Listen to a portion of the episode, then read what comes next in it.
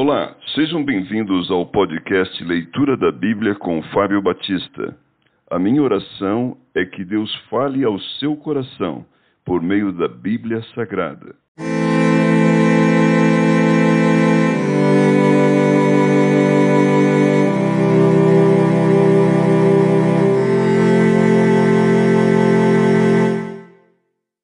Cântico dos Cânticos, capítulo 4 Esposo, como és formosa, querida minha, como és formosa!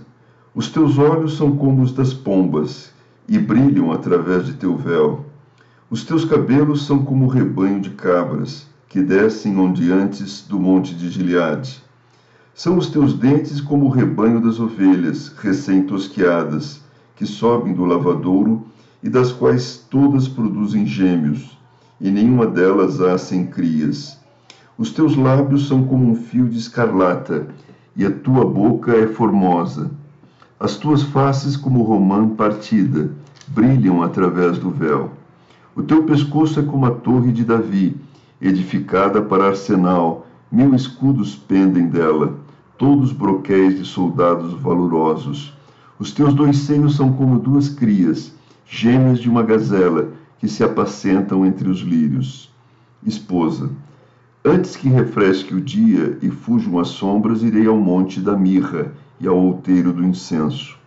Esposo, tu és toda formosa, querida minha, e em ti não há defeito. Vem comigo do Líbano, noiva minha, vem comigo do Líbano.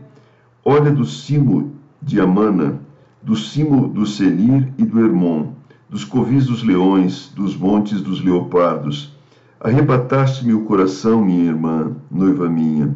Arrebataste-me o coração com um só dos teus olhares, com uma só pérola do teu colar.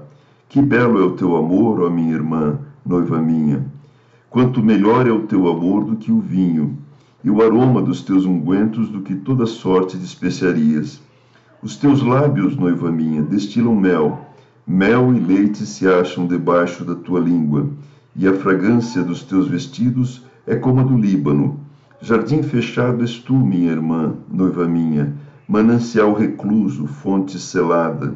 Os teus renovos são um pomar de romãs, com frutos excelentes, a ena e o nardo, o nardo e o açafrão, o cálamo e o cinamomo, com toda sorte de árvores de incenso, a mirra e o aloés, com todas as principais especiarias.